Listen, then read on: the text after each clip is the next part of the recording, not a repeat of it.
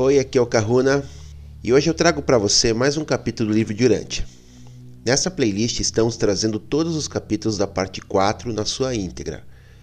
Meu objetivo é que você possa fazer suas avaliações e comparações com outras histórias sobre o Cristo na Terra, que possa também ter uma outra versão.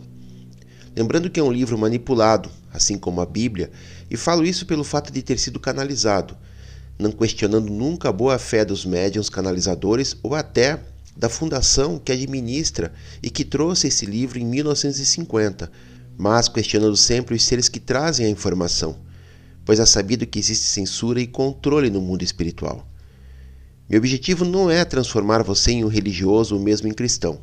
Meu objetivo é justamente reconectar você com seu tecido de consciência, trazer lembranças e memórias que possam te auxiliar na libertação dos implantes do cristianismo, de Avé, de Jeová, entre outros implantes. Sou terapeuta, atendo presencialmente aqui em Curitiba e à distância no mundo inteiro, e desenvolvi um método que, através da apometria, cura estelar, magia, reintegração psicoespiritual, entre outras técnicas associadas à minha ancestralidade e conexões, que me permitem conectar com seu tecido de consciência e com isso removemos implantes, holografias e tudo aquilo que está controlando você possibilitando que você possa assumir o controle dessa e das outras experiências, pois para mim o tempo não existe e esse trabalho é realizado nesse universo que é você. Se quiser saber mais sobre o meu trabalho, me chame no WhatsApp que está disponível na descrição do vídeo. Contribua com o canal, todos os dados estão na descrição do vídeo. Toda ajuda sempre é bem-vinda e eu retribuo colocando você no meu roponopono de prosperidade e gratidão que faço sempre aos domingos. Sugestões, dicas de outros livros, perguntas que não façam parte do conteúdo do vídeo, passe um e-mail, sempre respondo e é mais uma forma de você estar entrando em contato comigo.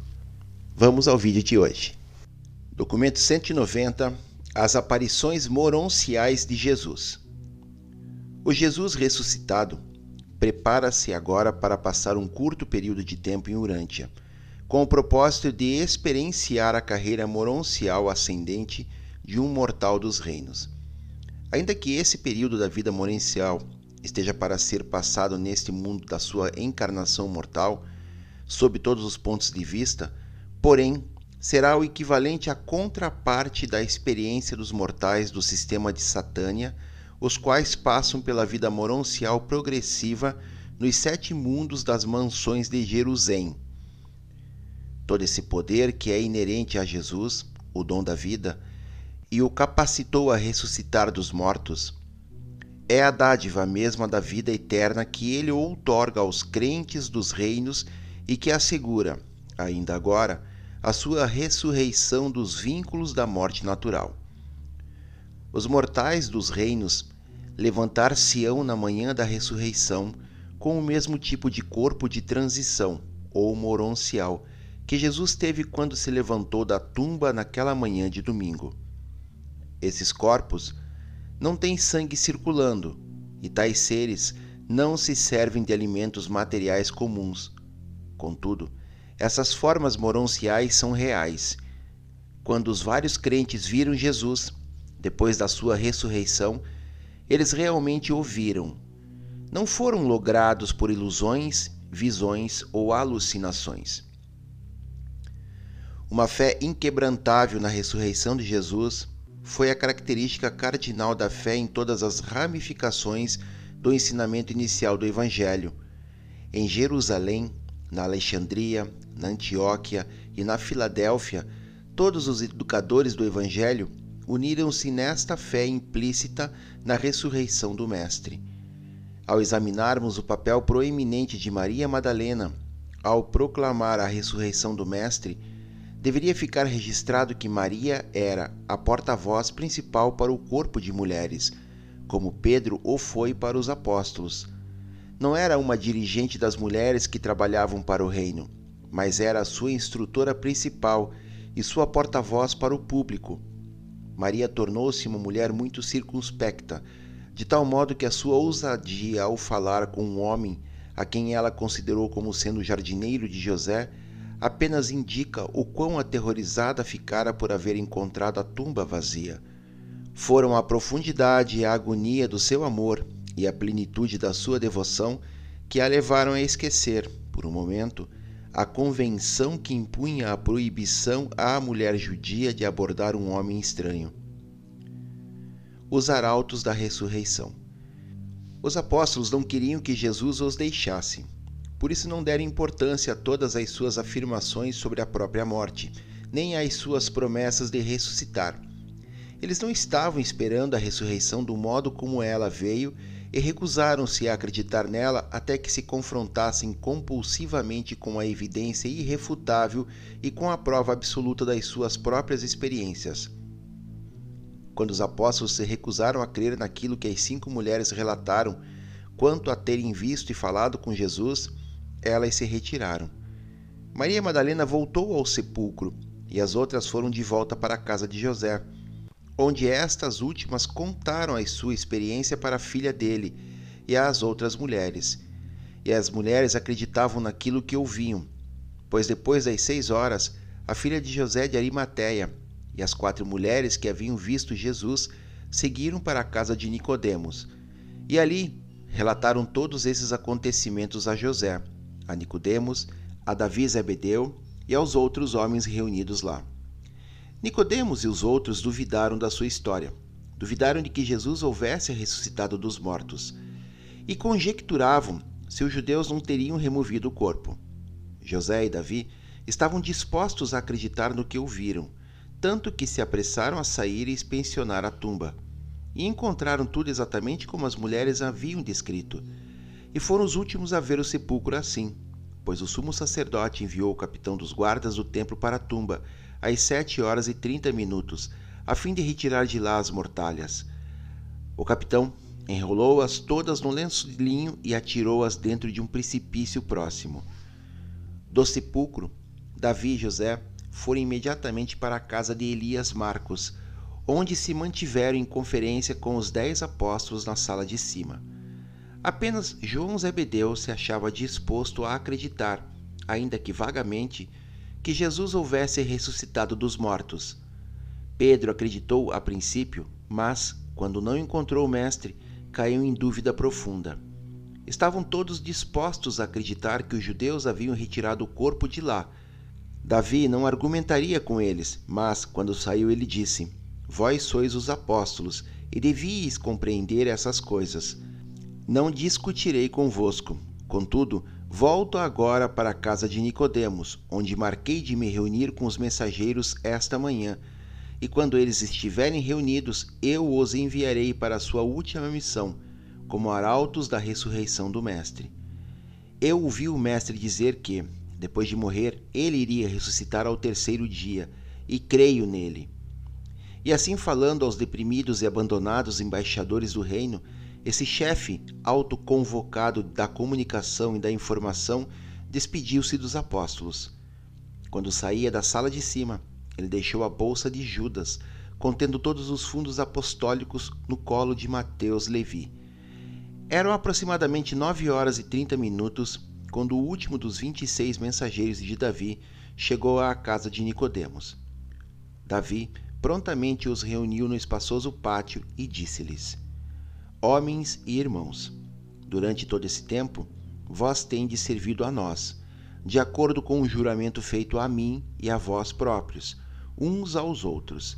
E eu vos conclamo a testemunhar que nunca antes coloquei informação falsa nas vossas mãos. Estou a ponto de enviar-vos para a vossa última missão, como mensageiros voluntários do reino, e assim fazendo, eu vos libero dos vossos juramentos e dissolvo o corpo de mensageiros. Homens, eu declaro a vós que terminamos nosso trabalho. O Mestre não mais tem necessidade de mensageiros mortais. Ele ressuscitou dos mortos. Ele nos disse, antes de o haver empreendido, queria morrer e que levantaria de novo ao terceiro dia. Eu vi a tumba. Está vazia. Conversei com Maria Madalena e quatro outras mulheres que falaram com Jesus. Agora eu desfaço este grupo me despeço de vós e vos envio para as vossas respectivas tarefas. e a mensagem que devereis levar aos crentes é: Jesus ressuscitou dos mortos, a tumba está vazia. A maioria daqueles que estavam presentes trataram de persuadir Davi a não fazer isso, mas não conseguiram influenciá-lo. Então procuraram dissuadir os mensageiros, mas estes não deram ouvidos às palavras de dúvida. E assim, pouco antes das 10 horas da manhã desse domingo, esses 26 corredores saíram como os primeiros arautos do poderoso fato verdadeiro do Jesus ressuscitado. E eles começaram essa missão como haviam iniciado tantas outras, cumprindo seu juramento feito junto a Davi Zebedeu e entre eles próprios. Esses homens depositavam uma grande confiança em Davi. Partiram para essa tarefa sem ao menos parar para falar com aqueles que haviam visto Jesus, pois eles acreditavam o suficiente na palavra de Davi a maioria deles confiava no que Davi lhes havia dito, e mesmo aqueles que duvidavam, de algum modo, levaram a mensagem com a mesma certeza e com a mesma rapidez. Os apóstolos do corpo espiritual do reino, nesse dia, estavam reunidos na sala de cima, onde manifestavam temor e expressavam dúvidas, enquanto aqueles leigos representando a primeira tentativa de socialização do Evangelho do Mestre pela Irmandade dos Homens, sob as ordens do seu destemido e eficiente líder, corriam para proclamar o Salvador, ressuscitado, de um mundo e de um universo. E eles enganjaram-se nesse serviço memorável, até antes mesmo que os seus representantes escolhidos se mostrassem dispostos a acreditar na sua palavra ou a aceitar as provas das testemunhas. Esses 26 mensageiros foram despachados para a casa de Lázaro, em Betânia, e para todos os centros dos crentes, de Berseba, no sul de Damasco, Sidom ao norte, e da Filadélfia, no leste, até Alexandria, no oeste.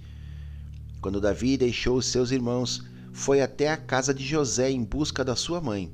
Os dois, então, seguiram até Betânia, para juntarem-se à família de Jesus que os aguardava. Davi hospedou-se com Marta e Maria em Betânia, até que elas se desfizessem das suas posses terrenas, e depois ele as acompanhou em sua viagem para unirem-se ao seu irmão, Lázaro, na Filadélfia. Cerca de uma semana depois, João Zebedeu levou Maria, a mãe de Jesus, até a sua casa em Betsaida. Tiago, o irmão mais velho de Jesus, permaneceu com a sua família em Jerusalém. Ruth, ficou em Betânia com as irmãs de Lázaro.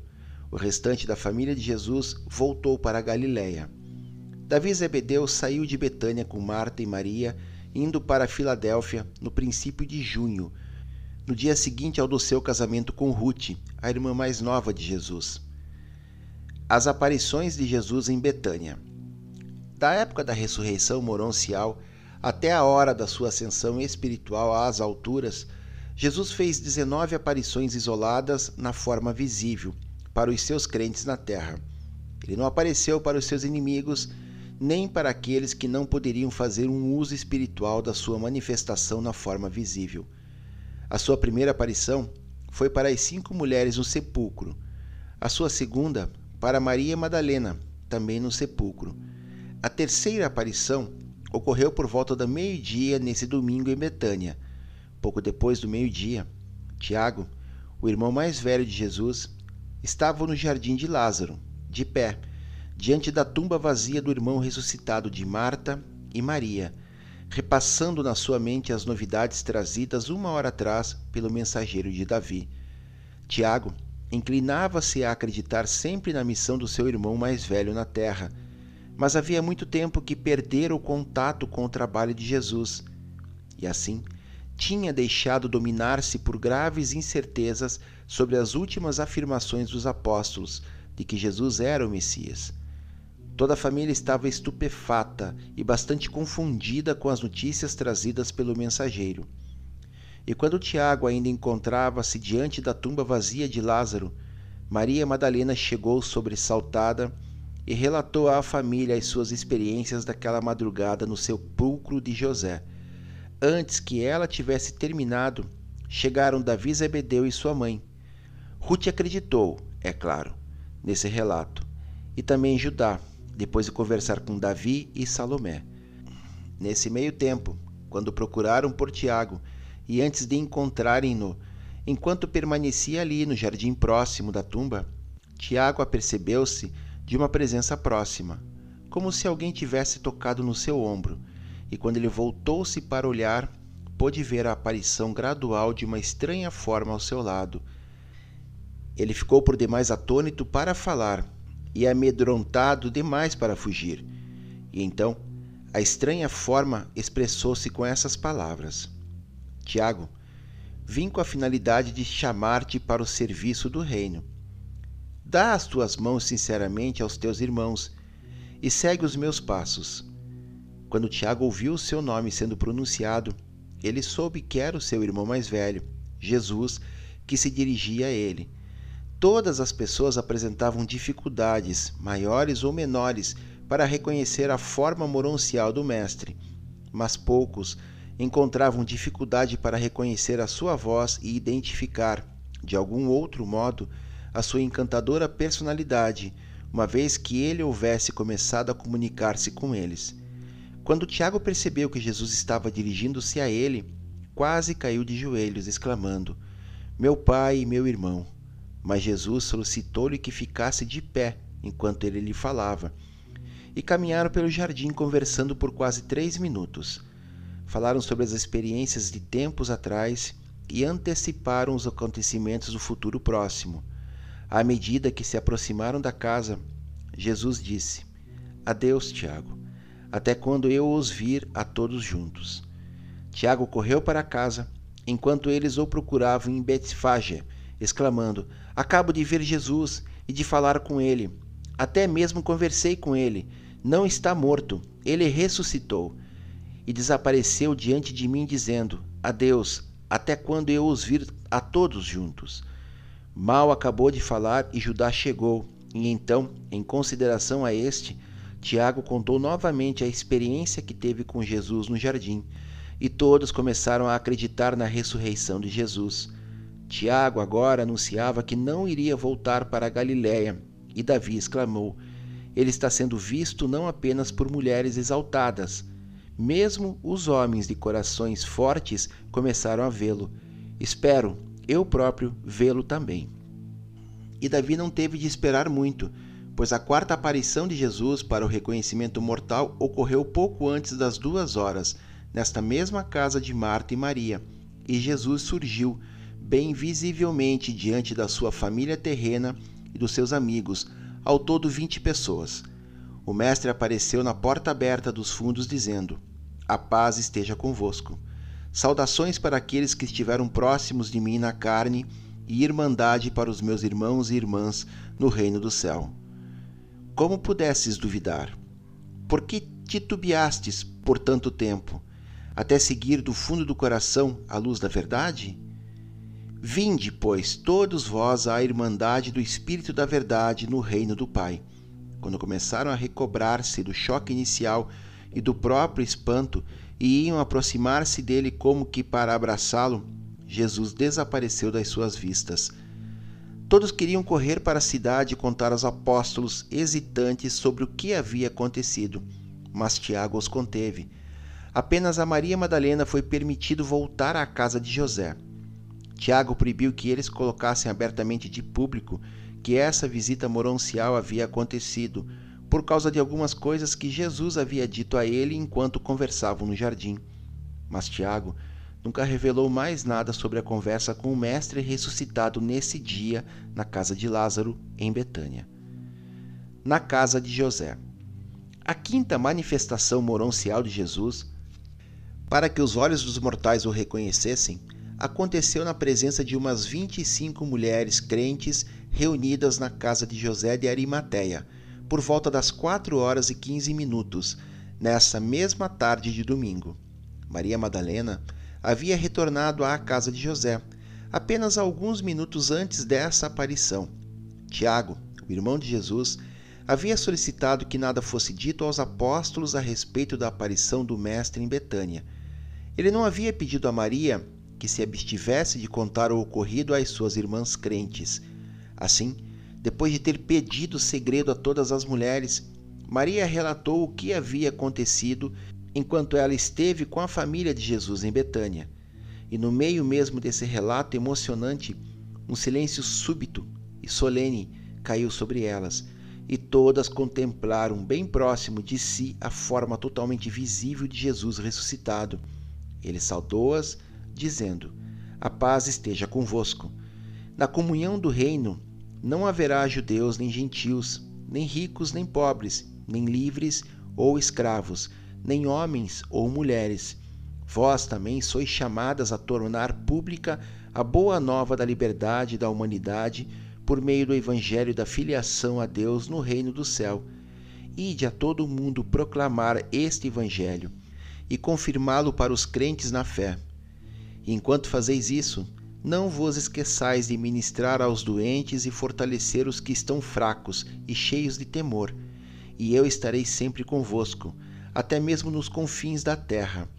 E depois de falar assim, Jesus desapareceu da vista delas, enquanto as mulheres caíram com os seus rostos no chão e adorando-o em silêncio. Das cinco aparições moronciais de Jesus ocorridas até esse momento, Maria Madalena havia testemunhado quatro. Como resultado do envio dos mensageiros durante o meio-dia da tarde e em consequência do vazamento inconsciente de indicações a respeito dessa aparição de Jesus na casa de José, um rumor chegou até os dirigentes judeus durante o anoitecer sobre o que estava sendo relatado em toda a cidade, de que Jesus havia ressuscitado e que muitas pessoas estavam declarando tê-lo visto. Os sinedristas encontravam-se profundamente perturbados com esses rumores. Após uma rápida conversa com Anás, Caifás convocou uma reunião do Sinédrio para as oito horas naquela noite. Foi nessa reunião que foi tomada a decisão de expulsar das sinagogas qualquer pessoa que fizesse menção à ressurreição de Jesus. Foi sugerido mesmo que qualquer pessoa que afirmasse tê-lo visto deveria ser condenada à morte. Essa proposta, contudo, não chegou a ser votada, já que a reunião dispersou-se em uma confusão que beirava ao pânico eles haviam ousado pensar que haviam acabado com Jesus, mas estavam a ponto de descobrir que as dificuldades reais que teriam com o homem de Nazaré estavam apenas começando. A aparição aos gregos. Por volta das quatro horas e trinta minutos, na casa de um certo Flávio, o mestre fez a sua sexta aparição moroncial para cerca de quarenta gregos crentes reunidos lá enquanto estavam empenhados em discutir os relatos da sua ressurreição, o Mestre manifestou-se em meio a eles, a despeito das portas estarem fechadas com ferrolhos seguros, e dirigindo-se a eles, ele disse: A paz esteja convosco. Embora haja aparecido na terra, e entre os judeus, o Filho do Homem veio para ministrar a todos os homens. No reino do meu Pai não haverá nem judeus nem gentios Vós sereis todos irmãos, os filhos de Deus. Ide, portanto, a todo mundo, proclamar este evangelho da salvação, como vós o recebestes dos embaixadores do reino, e eu os aceitarei em comunhão na irmandade dos filhos, pela fé na verdade do Pai. E tendo falado-lhes assim, ele os deixou e não mais ouviram. Passaram toda a noite dentro da casa achavam-se por demais tomados de um temor respeitoso e de um medo espantado, e não se aventuraram a sair. E nenhum desses gregos dormiu naquela noite. Permaneceram acordados, falando sobre essas coisas e esperando que o mestre pudesse novamente vir a estar com eles. Nesse grupo achavam-se muitos dos gregos que haviam estado no Getsamane, na ocasião em que Judas traiu Jesus com um beijo e os soldados o prenderam os rumores da ressurreição de Jesus e os relatos a respeito das muitas aparições para os seus seguidores iam espalhando-se rapidamente e toda a cidade encontrava-se tomada por uma forte emoção. O Mestre já havia aparecido para sua família, para as mulheres e para os gregos, e dentro, em pouco, manifestar-se-ia em meio aos apóstolos. O Sinédrio logo irá começar a considerar os novos problemas que, de um modo tão repentino, se precipitaram sobre os governantes judeus. Jesus pensa muito nos seus apóstolos, mas deseja que sejam deixados a sós por algumas horas mais, em reflexão solene e em considerações profundas antes de estar com eles. A caminhada com os dois irmãos. Em Emaús, cerca de 11 quilômetros a oeste de Jerusalém, viviam dois irmãos pastores, que haviam passado a semana da Páscoa em Jerusalém assistindo aos sacrifícios, aos cerimoniais e às festas. Cleofas, o mais velho, acreditava parcialmente em Jesus. Ao menos havia sido expulso da sinagoga. O seu irmão, Jacó, não era crente, se bem que tivesse ficado bastante perplexo com o que havia ouvido sobre os ensinamentos e trabalhos do Mestre.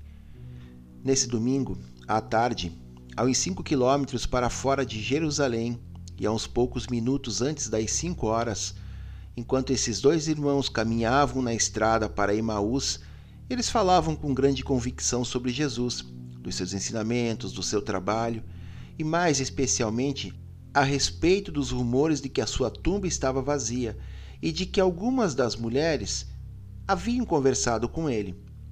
Cleofas estava a meio caminho de acreditar nesses relatos, mas Jacó insistia em que tudo era provavelmente uma fraude.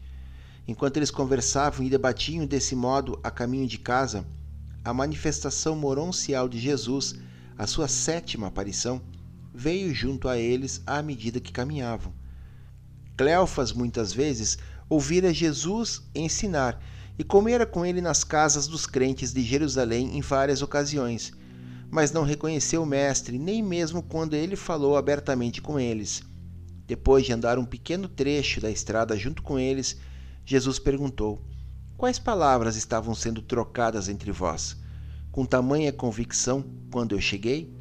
E quando Jesus falou, eles pararam e olharam para ele com uma tristeza surpresa.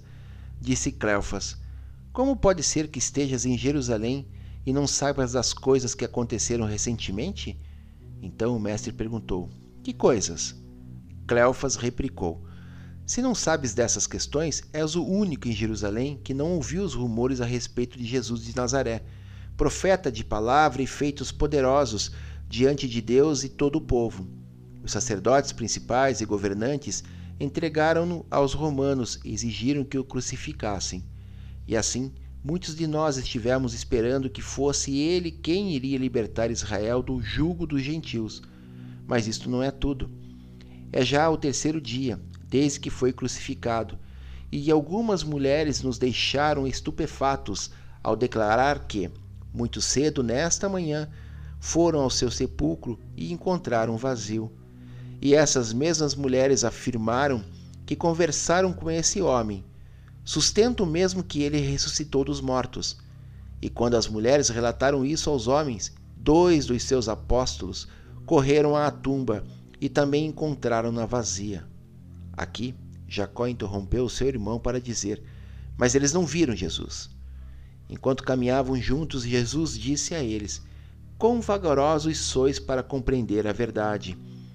Quando me dizeis que as vossas conversas são sobre os ensinamentos e o trabalho desse homem, então posso eu esclarecer-vos já que estou mais do que familiarizado com tais ensinamentos.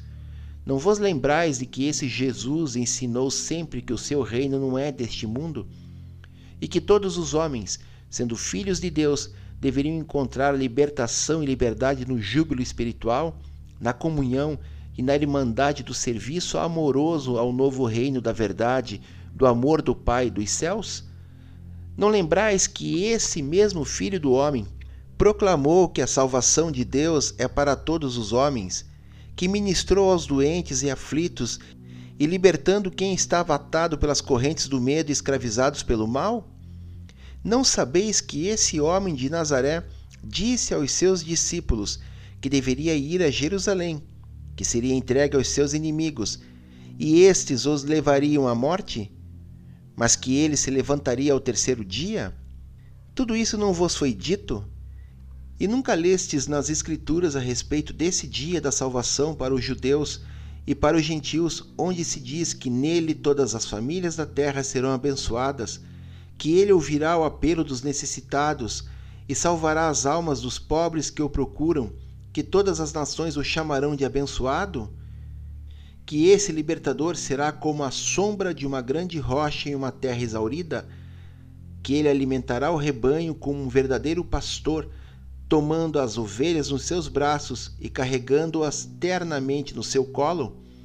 Que ele abrirá os olhos dos cegos espirituais e trará os prisioneiros do desespero à liberdade plena e à luz? Que todos aqueles que se encontram na escuridão verão a grande luz da salvação eterna?